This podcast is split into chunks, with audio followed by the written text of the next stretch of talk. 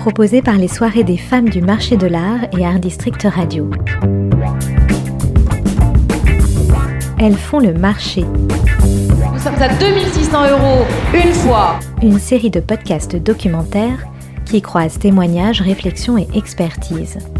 Chaque mois, portrait de celles qui évoluent au sein du marché de l'art français pour l'évoquer sous le prisme de leur regard de femme.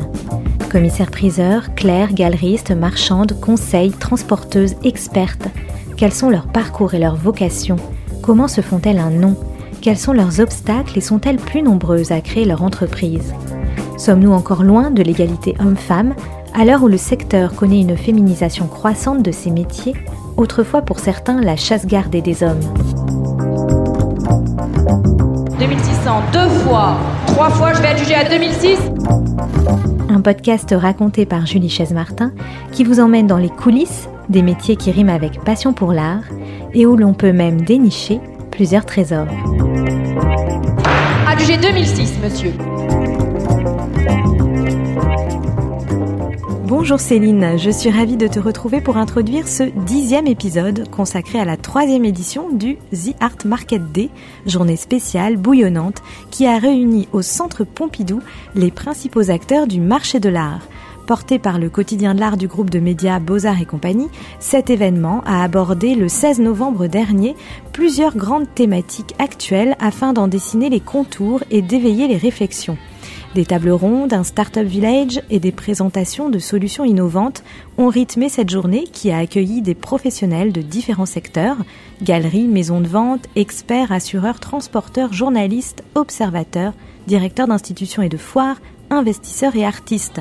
Nous y étions et c'est donc sur le mode du reportage que cet épisode retransmet trois grandes thématiques que nous avons choisi de mettre en avant à travers quatre voix de femmes, évidemment. Oui, Julie, The Art Market Day, c'est le rendez-vous du marché de l'art à Paris, avec une dimension internationale plus forte cette année, puisque plusieurs intervenants venaient de l'étranger pour apporter leur regard et leur expertise. À notre micro, Imogène Prusse de Convelio, société de transport d'œuvres d'art, partage son point de vue sur les objectifs à atteindre en termes de réduction des émissions carbone et de responsabilité environnementale pour les compagnies telles que la sienne.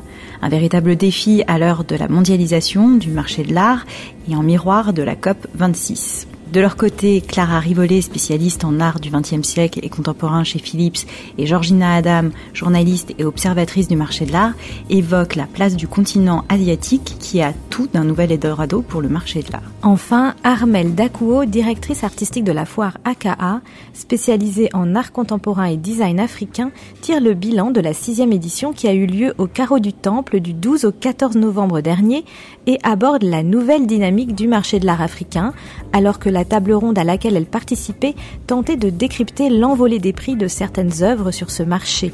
Bulle spéculative ou rattrapage du marché titrait la conférence. D'autres tables rondes ont traité de la question des NFT que nous avons déjà développé dans notre épisode précédent et que vous pouvez écouter si ce n'est déjà fait.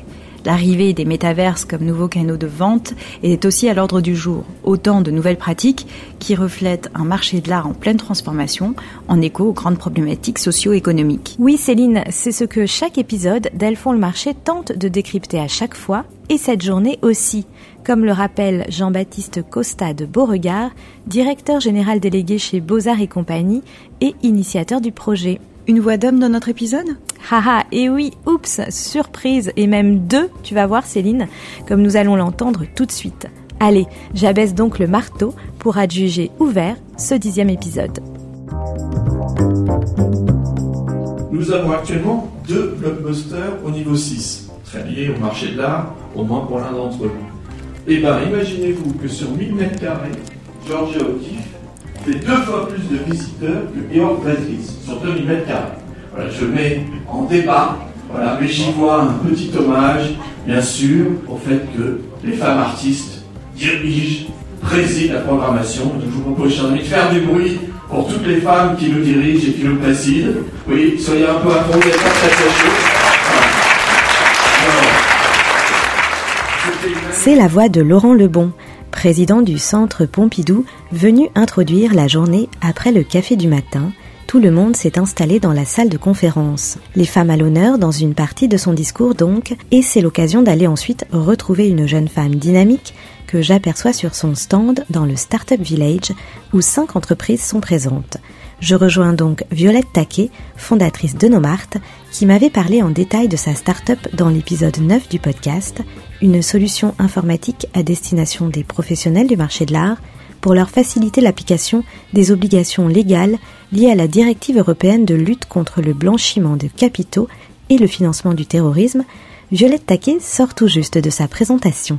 Eh ben, ça s'est super bien passé. Euh, j'ai eu l'occasion de faire un petit pitch de 3 minutes devant toute une assemblée euh, de professionnels du marché de l'art. Je suis ravie. C'est hyper positif. Les gens sont là pour discuter. Les gens sont là pour échanger. Et du coup, c'est vraiment une bonne journée, je pense, pour, euh, pour l'ensemble du marché de l'art. Et c'est assez amusant, en fait, de, de, rencontrer toutes ces personnes et d'avoir les premiers feedbacks sur, sur l'utilisation de notre outil. Mmh. surtout qu'alors là, on est dans ce qu'ils appellent le village startup. Donc, il y a évidemment ta startup Normart à côté d'autres stands de, de start-up. C'est aussi l'occasion, j'imagine, d'échanger avec euh, d'autres acteurs ici. Ouais, alors c'est ça qui est intéressant, c'est qu'on est tous hyper différents. Euh, il n'y a pas de startups qui font la même chose. Euh, donc c'est intéressant de discuter avec les uns les autres et de, de, de, de voir un petit peu les synergies qu'on pourrait créer, pouvoir échanger avec tout l'univers startup du marché de l'art, avec les plus institutionnels, les médias, les professionnels, les vendeurs d'art en, en, tant que tels. Donc donc c'est vraiment super super intéressant. C'est un événement assez unique. Je pense que c'est l'événement numéro un. de toute façon pour les professionnels du marché de l'art, ça porte bien son titre parce que parce que c'est hyper intéressant et enrichissant. Dans le Startup Village, je fais également connaissance avec Imogen Pruss, spécialiste du développement durable chez Convelio, société de transport d'œuvres d'art créée en 2017 basée à Paris, Londres et New York, dont une des missions est le développement technologique du secteur pour en améliorer les solutions de transport dans un objectif plus durable. On peut dire que c'est un métier nouveau sur ce secteur des transports, mais concrètement, cela consiste en quoi Imogen Pruss nous éclaire. Sustainability is very important for Convalio cela est très important pour nous en tant que transporteurs d'œuvres d'art et compagnie de pouvoir avoir une vision écologique du marché de l'art car nous participons à 60% des émissions de CO2 dans le monde. At Convelio, we've been thinking a lot about modernizing art world logistics and without a doubt that ensures that we need to think ahead about the Convelio essaye de moderniser la logistique dans toutes ces façons de faire et en même temps de penser au futur et donc au changement climatique. My role developed um, and I became the key person for this role. I do it full time as of September this year. Um, however, we always knew that it was something. Avec la COP 26, j'ai commencé en septembre 2021 à développer ce nouveau département chez Convelio, car nous étions à l'origine plutôt focalisés sur la technologie et comment s'améliorer. Et désormais, nous sommes aussi tournés vers un environnement plus simple et une planète pour demain. Some of the key initiatives that we'll be working on is showing emissions at every stage of ordering. So if you're looking at quoting or looking at ordering with us, you'll be able to see the emissions, and hopefully that will help change um, the way that people book shipping. If they don't mind waiting longer um, and sending something by sea freight, that will dramatically um, reduce the emissions. Other things that we're looking at uh, is diversifying our packing options, so thinking about other ways to pack art safely. Nous avons euh, chez Convelio trois façons de faire pour pouvoir améliorer notre empreinte carbone. La première serait de montrer par exemple toutes les émissions créées par un transport d'œuvres d'art, que ce soit depuis la collecte jusqu'à l'emballage et à la livraison. Et cela permettrait ensuite à nos clients de pouvoir changer leur point de vue. Par exemple, la voie maritime permet d'émettre moins de carbone qu'une voie aérienne. Cela prend certes plus de temps, mais peut-être que nos clients seraient intéressés de voir que cela a un impact écologique plus faible. Notre second point est de changer notre façon d'emballer les œuvres d'art. Euh, nous essayerons toujours qu'elles soient sécurisées au maximum, mais que les emballages soient avec une empreinte carbone plus faible. Et enfin, notre dernier point est d'utiliser des services de groupage, euh, tels que les camions pour pouvoir aller jusqu'aux foires, efficiency of transportation. So looking at consolidated shipments and groupage service. Ou bien euh, regrouper au maximum tous nos transports pour pouvoir euh, avoir une empreinte plus faible. Imogen Pruss nous apprend ensuite qu'une organisation à but non lucratif s'est constituée l'an dernier à Londres afin de réunir un maximum d'acteurs du monde de l'art autour de la question écologique. Comment réduire au maximum l'impact écologique du marché de l'art? Comment décarboniser le monde de l'art? Cette organisation a vu le jour en septembre 2020 et s'appelle la Gallery Climate Coalition et rassemble aujourd'hui plus de 550 membres de 20 pays sur 6 continents dans le but de constituer un réseau de galeries, artistes, institutions et entreprises engagées sur la question écologique afin de constituer un lobbying collectif fort. Imogen Pruss me parle en particulier du calculateur carbone, outil mis en ligne par cette organisation sur son site, grâce auquel une entreprise peut estimer son empreinte carbone.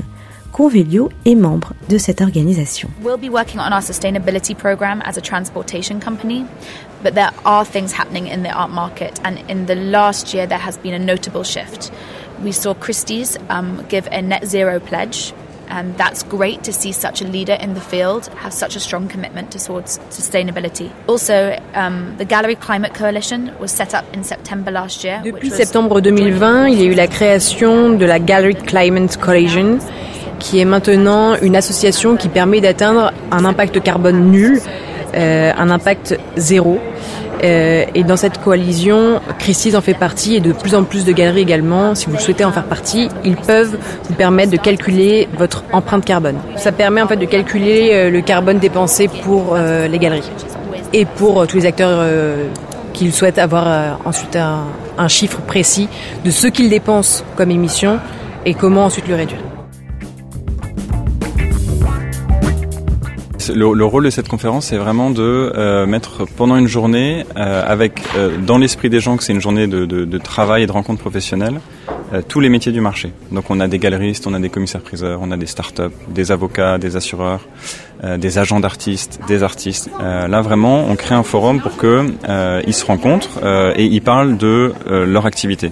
Ça crée des opportunités aussi commerciales parfois hein, pour pour certaines des personnes qui viennent, avec toujours dans, les, les tables rondes qu'on construit la volonté d'être très concret. C'est-à-dire c'est pas un, une sorte de symposium sur la, géopolitique du marché de l'art. On, a fait intervenir des gens euh, dont l'activité est en train de se transformer.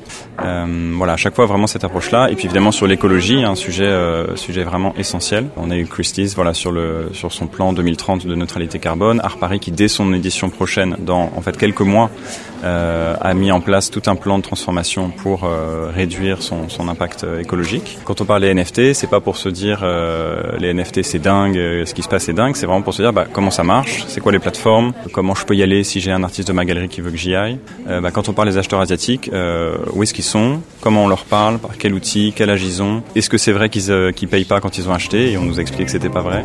Tout en nous détaillant le concept de The Art Market Day, Jean-Baptiste Costa de Beauregard, organisateur de cette journée, fait ici référence à la table ronde Acheteur asiatique, le nouvel Eldorado, modérée par la journaliste et autrice experte du marché de l'art, Georgina Adam. Hier soir, à Sotheby's, à New York, il y a eu une, une vente énorme et pratiquement tous les lots sont partis en Asie. Donc l'acheteur asiatique est devenu excessivement important. Qui sont ces nouveaux acheteurs? D'où viennent-ils? D'où vient l'argent? Et est-ce que leur goût est différent du goût des, de leurs parents? On parle depuis longtemps quand même de ce continent asiatique qui est très fort sur le marché de l'art, mais ça évolue encore aujourd'hui différemment. Il y a encore une autre impulsion. Oui, et ça évolue pour deux raisons.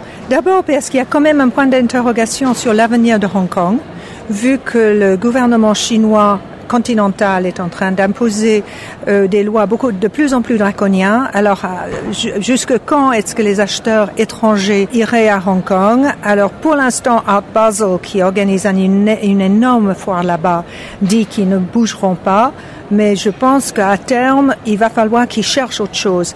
Freeze s'est déjà acheté à Séoul, en Corée. Et donc, je pense qu'on cherche un autre euh, pôle pour, euh, pour l'Asie. Aux côtés de Georgina Adam, sur cette table ronde, le galeriste Adrien de Montferrand et Clara Rivollet, spécialiste art du XXe siècle et contemporain chez Philips, Pour elle, Hong Kong est encore une place très forte et importante, incontournable pour une maison de vente telle que Philips. Chez Philips, on n'a pas de vente aux enchères en France. Nos ventes aux enchères ont lieu à Londres, New York et Hong Kong. Et moi, mon expérience euh, avec l'Asie, elle est plutôt à Hong Kong. L'Asie, pour Philips, est un secteur euh, déjà porteur ou qui encore a des promesses à, à confirmer? Euh, comment ça se situe aujourd'hui le marché asiatique pour Philips? L'histoire de Philips avec l'Asie est très récente. Philips, on a commencé des ventes en 2016 euh, à Hong Kong. Auparavant, on n'existait pas. Euh, donc on a tout à créer là-bas. Et ça va très vite. Euh, entre 2015 et 2020, l'activité de nos clients en Chine a été multipliée par 10 et on anticipe que la valeur de ce que dépensent les clients chinois chez Philips va doubler de 2020 à 2021. Donc ça avance très rapidement et chez nous c'est très récent. Vous disiez que par exemple Adrien de Montferrand qui était un des, des, autres intervenants sur la table ronde avait une galerie en Chine continentale mais euh, Philips est à Hong Kong. C'est quoi la distinction du coup? Puisque évidemment Hong Kong a un statut très particulier Alors on a des bureaux en Chine continentale. Euh, J'ai des collègues à Shanghai, Pékin et ailleurs.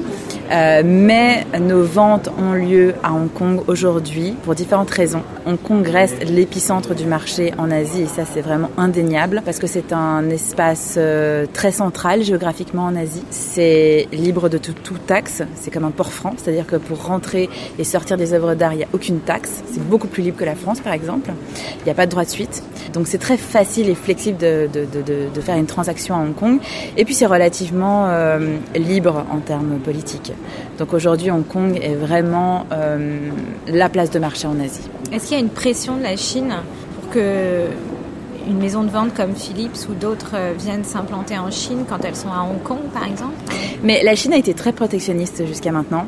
Auparavant, je travaillais chez Christie's et on avait ouvert une salle de vente à Shanghai et c'était historique parce que euh, jusqu'à l'ouverture d'une salle de vente par Christie's à Shanghai en 2015, aucune maison internationale n'avait le droit d'organiser des ventes aux enchères de manière indépendante. Elle était obligée de faire un partenariat avec une maison chinoise. Il y a encore des, garde-fous qui sont assez importants. Euh, il est impossible pour une maison internationale de vendre des œuvres qui ont été exécutées avant 1949. Donc c'est-à-dire que si vous voulez faire une superbe vente de Picasso par exemple en Chine, vous avez encore des difficultés parce que vous ne pouvez pas vendre de tableaux qui ont été peints avant 1949. Donc il y a encore des difficultés avec la Chine pour organiser des ventes et pour développer le marché sur place. Selon vous, quels sont justement les, les pays en dehors de la Chine qui émergent sur le marché de l'art? Mais ce ne sont pas forcément des pays émergents. Par exemple, Taïwan a toujours été très très fort. Thaïlande a quelques collectionneurs avec beaucoup beaucoup d'argent. La Corée est établie depuis très longtemps comme un gros acheteur de l'art contemporain. Le Japon moins, mais revient un tout petit peu. Taïwan a était, je pense, place de marché numéro 1 en Asie depuis très longtemps, euh, puisqu'ils ont cette culture de la collection. Euh, L'histoire de Taïwan, elle est essentiellement due à, tous ces, Chinois euh, très éduqués qui, ont fui avec l'installation du, du, gouvernement communiste en Chine. Et donc, naturellement, Taïwan a collectionné depuis longtemps des œuvres très importantes. Mais la surprise, je pense, vient plutôt de Corée. Je le vois très, très fortement dans nos ventes. Ma collègue de Corée est complètement débordée et elle est un peu submergée par ces, jeunes collectionneurs un peu fous. Et elle me disait, l'argent n'a pas la même valeur pour eux que pour nous. C'est-à-dire qu'ils achètent euh, à des prix très forts. Par exemple, elle me racontait dans la dernière vente de Londres en octobre, donc moi j'étais dans la salle de vente et, je ne sais pas si vous visualisez une salle de vente euh, pendant la tenue de la vente, mais il y a le commissaire priseur et puis habituellement derrière euh, les spécialistes qui sont au téléphone avec leurs clients, on sélectionne quelques tableaux qu'on accroche au mur, donc physiquement. Et en fait, ce, ce client avait décidé euh, d'enchérir sur les trois tableaux qui étaient derrière les spécialistes parce qu'il trouvait que c'était plutôt sympa d'avoir ces trois tableaux au mur. Donc ça explique un petit peu la, la frénésie qu'il y a en, euh, en Corée en ce moment. Et est-ce que ces nouveaux collectionneurs, euh, ces, ces, nouveaux passionnés, on va dire, d'art comme ça d'un coup, ont une réelle connaissance de l'histoire de l'art ou est-ce qu'il faut les éduquer un peu à une histoire de l'art qui n'est pas forcément la leur? C'est-à-dire qu'ils peuvent avoir une connaissance de leur pays, mais pas forcément aussi de tout ce qui se passe aux enchères, notamment de l'art occidental. Où vont leurs goûts aussi, du coup? C'est une très bonne question. Je pense qu'il y a un vrai besoin, euh, j'ai pas envie de dire d'éducation, mais d'information et de connaissances. En tout cas, il y a un vrai appétit parce qu'effectivement, ce sont des jeunes collectionneurs qui sont arrivés très récemment sur le marché et ils n'ont pas forcément les références d'histoire de l'art telles que nous, on pourrait les avoir parce qu'on a étudié l'histoire de l'art, on a été dans des musées, etc. Donc, il y a un vrai appétit euh, pour l'information. Et euh, ma collègue de, Bangkok me disait, mais ce serait génial de faire un cycle de conférences euh, en Thaïlande parce que parce qu'il y a une vraie demande. Et je pense qu'il y a une vraie euh, carte à jouer pour l'Europe qui a toute cette histoire, et Paris d'autant plus, toute cette histoire de tous ces artistes qui sont venus ici, et il y a une curiosité en Asie. Et comment ils envisagent l'art? Est-ce que c'est vraiment pour euh, une collection, pour euh, du coup euh, les mettre, mettre les œuvres à leur, à leur mur chez eux, ou bien c'est plutôt de l'investissement pour revendre ensuite? C'est quoi le, le profil type, s'il peut y en avoir un? C'est difficile de réduire une motivation euh, pour acheter de l'art. Euh, je trouve qu'on attaque souvent les collectionneurs asiatiques comme étant plutôt spéculatifs, mais je pense que c'est pas du tout quelque chose qui est unique à l'Asie. À l'inverse, je vois qu'il y a une vraie curiosité qui est sincère. Il y a aussi une fierté une question de statut social. Et l'art est un véhicule pour plein d'informations différentes au-delà de l'argent. Et est-ce que les, goûts euh, du coup des collectionneurs asiatiques sont différents? Euh, Sur quoi portent euh, leurs achats Alors, ce qu'on constate ici actuellement, et c'est assez intéressant parce que ça se reflète ailleurs aussi, c'est que les acheteurs euh, asiatiques, bon, il y a une nouvelle génération qui émerge et leurs goûts sont très différents. Par exemple, ils aiment beaucoup Banksy, le dernier Banksy qui a fait une très, très, un énorme prix, celui qui a été moitié détruit, euh, est parti aussi en Asie. Pour les, les acheteurs asiatiques, comme pour les, les acheteurs ailleurs, le côté investissement est important. Si vous faites le hit parade des plus grandes maisons de vente aux enchères, euh, vous avez Guardian et Poly qui sont chinois. Ils sont toujours dans les cinq premiers. En termes de, mauvais payeurs, euh, j'ai assez peu d'expérience et c'est une réalité. Je dois, avouer que ça fait dix ans que je travaille avec l'Asie et je n'ai jamais, c'est vrai, je n'ai jamais eu d'expérience de d'impayé.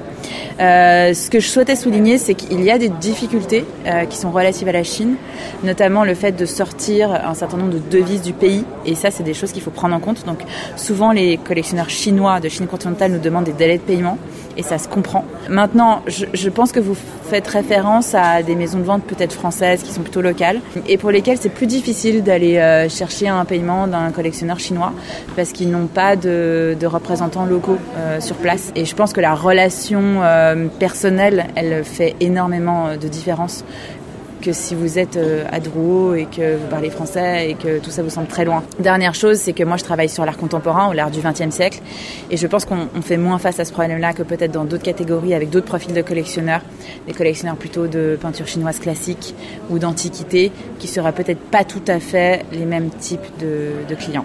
Vous me disiez au début, si j'ai bien compris, que vous vous occupez euh, des Français et de leur relation avec du coup le continent asiatique pour euh, éventuellement, je ne sais pas, faire des transactions euh, mhm. sur le marché de l'art. Concrètement, ça signifie quoi? Vous les conseillez pour qu'ils aillent acheter telle œuvre de tel artiste justement euh, asiatique? Maintenant, le marché a un petit peu bougé parce que pour être honnête, c'est un petit peu tari aussi, c'est-à-dire que euh, la demande d'art euh, moderne asiatique qu'on trouvait à Paris de par les relations historiques entre Paris et l'Asie, de par le fait que les artistes sont venus à Paris, c'est un petit peu tari. Et, et quand on vend un tableau de Zawuki qui appartient à un Français à Hong Kong, il part très certainement à Taïwan ou Hong Kong ou en Chine et reviendra jamais en France. Donc euh, mon rôle maintenant c'est un petit peu élargi, c'est-à-dire que le marché en Asie euh, s'est diversifié, s'est occidentalisé et ça crée des opportunités d'achat pour les Français euh, qui s'intéressent à des artistes asiatiques qu'on ne trouverait pas forcément à Paris mais qu'on peut trouver sur les, sur, les, sur les ventes à Hong Kong. La dernière table ronde qui clôturait la journée était consacrée à l'analyse du marché de l'art africain. J'ai posé quelques questions à Armel Dakuo, directrice artistique de la foire AKA, qui témoigne de l'évolution de ce marché à travers le prisme de sa foire, qui atteint cette année l'âge de la maturité. Alors justement, c'est dire que cette scène, elle est, elle est foisonnante, euh, mais ce n'est pas nouveau, c'est sa visibilité qui a quelques années, particulièrement en France. C'est vrai qu'il y a eu beaucoup d'événements, euh, je dirais à partir de 2014-2015, qui se sont enchaînés, euh, les collectionneurs reviennent, les acquisitions sont, de plus en plus nombreuses, le public est plus averti, une meilleure appréhension, une meilleure lisibilité aussi de, de un petit peu de cette scène, de, de l'art du continent. Effectivement, le, le fait de parler de visibilité, c'est aussi la visibilité qui crée le marché, justement, mhm. enfin qui crée peut-être un marché euh, qui va aller euh, peut-être au-delà de certaines frontières et qui va intéresser des, des gens qui ne le voyaient pas euh, mhm. avant. Plus international, en effet, vous avez raison, il y a des pays qui ont plus que d'autres, on va dire un marché euh, national. Euh, c'est le cas de l'Afrique du Sud par exemple ou du Maroc pour ne citer que.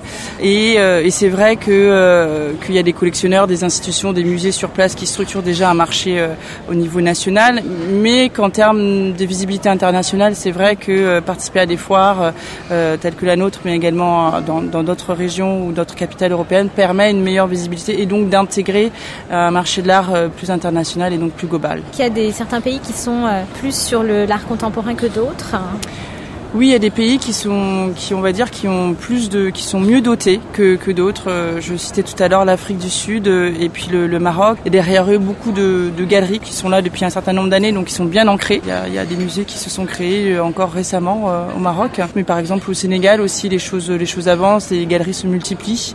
Et au niveau du bilan de la foire AKA, il y a eu des il y a eu beaucoup de ventes, euh, beaucoup d'échanges. Euh. Cette sixième édition a marqué de très très belles ventes. Euh, cette année par exemple, on avait une œuvre qui était vendue, qui a été la plus chère, vendue à la foire sur cette édition, qui, qui est partie à 100 000 euros un artiste sud-africain qui s'appelle Wonder Boulet, qui était aussi l'artiste qui faisait le visuel de notre, de notre foire. Ce sont des chiffres assez vertigineux pour un artiste qui, euh, qui, est, jeune, mais euh, c'est pas le seul exemple qu'on pourrait, qu'on pourrait citer. Et donc oui, on est très fiers, on a eu de très belles ventes, qu'on était vraiment sur quelque chose de très qualitatif, euh, vraiment pointu d'année en année, on, nous le dit, donc je, me, je me permets de le noter. Juste pour revenir euh, en deux mots sur euh, l'origine euh, de, cette journée particulière, de cet événement, donc c'est la troisième édition cette année. Vous avez eu cette idée parce que ça n'existait pas déjà en France Effectivement, c'est un format assez anglo-saxon en fait, et notamment un des côtés anglo-saxons de cette journée, c'est le côté très ouvertement business et commercial. Donc, et donc j'avais assisté à des conférences de ce type-là aux États-Unis au Royaume-Uni, qui n'attirait pas beaucoup les, les, les Français d'abord, les professionnels français du marché de l'art, et, et, pas beaucoup non plus les professionnels européens. Euh, et donc, euh, ayant euh, dans le groupe Le Quotidien de l'Art, qui est le, voilà, le, principal média de ce secteur en France, euh, on, a, on avait le, le, le, support idéal en fait pour lancer ça. C'est vraiment un complément très naturel, et c'est une recette qui, en tout cas, jusque-là, prouve qu'elle était attendue par les, par les acteurs du marché. Alors ça se passe au Centre Pompidou. Pour cette troisième édition, un, petit mot pour la caractériser par rapport aux deux éditions précédentes. Je pense qu'un des, un des aspects, c'est que les sujets dont on a parlé, c'est des sujets euh, euh, encore plus urgents, entre guillemets, ou encore plus actuels que les, que les fois d'avant. Ou les fois d'avant, on avait, euh, dans les deux précédentes conférences, des thématiques qui étaient pour certaines très prospectives. Par exemple, en 2018, on parlait de blockchain. C'était vraiment presque pour faire de la culture générale, quoi, se dire de quoi il s'agit, qu'est-ce qui se passe dans le marché de l'art là-dessus, mais il n'y avait rien de très concret. Euh, en, novembre 2019, on a fait une table ronde dont le, sujet était euh, est-ce qu'il y aura un jour un marché des œuvres d'art numérique? Euh, bon, et depuis, on a vu qu'il a non seulement émergé, mais complètement explosé. Là, tous les sujets dont on a traité, c'est vraiment, ça se passe maintenant, et il faut agir maintenant. Si on veut être présent sur le marché des NFT, c'est maintenant que ça se passe. Le marché de l'art contemporain africain, effectivement, ça a commencé 2015-2016, mais c'est ces 18 derniers mois où on a vu vraiment quelque chose de très fort se passer. Euh, voilà, et c'est vrai sur tous les sujets qu'on a balayés aujourd'hui, et ça c'est euh, quelque chose de spécial de cette année-là. Euh, et l'autre chose euh, qu'on a eu cette année, encore plus que deux années, c'est la dimension internationale, avec encore plus d'intervenants qui venaient de qui venaient de, de, pays étrangers, et du coup des tables rondes qui étaient beaucoup plus en anglais euh, encore que les autres années où normalement c'était en gros 50-50, là c'était presque trois quarts en anglais. Juste un chiffre pour conclure, combien de participants? Il y a un peu plus de 300 participants qui viennent, euh, qui viennent à la journée, euh, dont on va dire euh, un tiers ou 40% internationaux. voilà, et le reste qui viennent de, de, de Paris et, de, et, des régions. Donc un beau panel. Voilà. Exactement. Merci. Merci beaucoup. Le le titre de votre dernier livre C'est en anglais, c'est The Rise and Rise of the Private Art Museum. Et ça vient de sortir, donc c'est mon, mon nouveau bébé. Voilà, donc on en parle, c'est très bien. Merci beaucoup. Ça serait bien. Merci, Merci beaucoup. Mais quand vous regardez bon, les personnes qui sont à la tête de musées, qui sont de très grandes conservatrices, comme en France, Suzanne Paget, euh, ce sont des femmes qui ont bien réussi depuis très longtemps. Donc je pense que ça se féminise encore, mais ce n'était pas vraiment à la traîne dans ce domaine avant. Hein, des gens comme Marianne Goodman, vous avez des galeristes qui sont des galeristes à New York, par exemple, qui ont 80 ans passé déjà. Donc elles ont pu percer. Les gens comme Betty Parsons ont été très... Edith Halpert. Et souvent, ces femmes ont été un petit peu les pionnières euh, dans le marché de l'art. C'est une question qui m'est assez chère parce que je suis assez, euh, je dirais, éduquée et ouverte au féminisme. Je pense que le monde de l'art a été et est encore en grande majorité assez masculin. quand je vois le profil de mes clients, il est essentiellement blanc, masculin et assez âgé. Euh, mais j'espère que ça va changer et je pense que ça va changer euh, puisque euh, le marché de l'art n'est que le reflet de la société et je vois que la société se féminise. Du côté de collectionneurs en fait, moi je vois assez peu de collectionneuses femmes en fait à, mon niveau ou en tout cas sur mon marché. Sur le côté collectionneuse et chez Philips Chez Philips c'est très très féminin. Dans mes expériences passées, j'ai connu un organigramme un petit peu plus masculin, mais je dois quand même avouer que chez Philips, il y a beaucoup de femmes à des positions importantes, à commencer par euh, Cheyenne Westphal, qui est la chairwoman de Philips et qui travaille vraiment d'égal à égal avec le CIO. Et elle, ne serait-ce que d'avoir un, rôle modèle, impulse quand même une certaine, euh, une certaine culture de boîte euh, qui est assez ouverte. Et, je trouve que c'est important d'avoir des commissaires-priseurs femmes et d'avoir des femmes à des postes importants dans les maisons de vente aux enchères. Je pense que Philips est, un exemple là-dessus vraiment sur, euh, sur le, le, rôle des femmes au sein de l'organisation. En tout cas, moi, je travaille exclusivement avec des femmes, presque. Donc c'est assez rare. Je pense que quand on est, euh, on à ce, type de, poste, femme, euh, de couleur, euh, ça fait doublement sens, oui. Eh ben, en termes de visibilité, c'est clairement qu'il y, a, beaucoup, on voit beaucoup plus d'artistes masculins continent avoir une visibilité internationale, malheureusement. Pour une artiste femme du continent, c'est se rajouter forcément des difficultés hein, de pouvoir percer, d'avoir une carrière. Quand on est femme, on a déjà, de manière générale, hein, quand on veut avoir une carrière en tant que femme, faut se battre sur plusieurs fronts. Alors quand on est un artiste, euh, voilà, ça n'arrange pas les, ça n'arrange pas les choses. Il faut aussi avoir un contexte où la, famille peut, peut, aussi accompagner euh, euh, la carrière de l'artiste femme, parce que bon.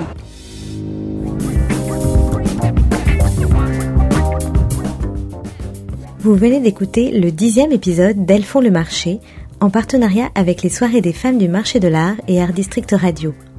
Alors restez à l'écoute et retrouvez-nous chaque mois sur Art District Radio, le troisième mercredi du mois à 19h et sur toutes les bonnes plateformes d'écoute telles que Spotify, Deezer, iTunes, Osha ou Google Podcast. Elles font le marché épisode 11 vous donne rendez-vous le mercredi 19 janvier à 19h sur Art District Radio et en podcast.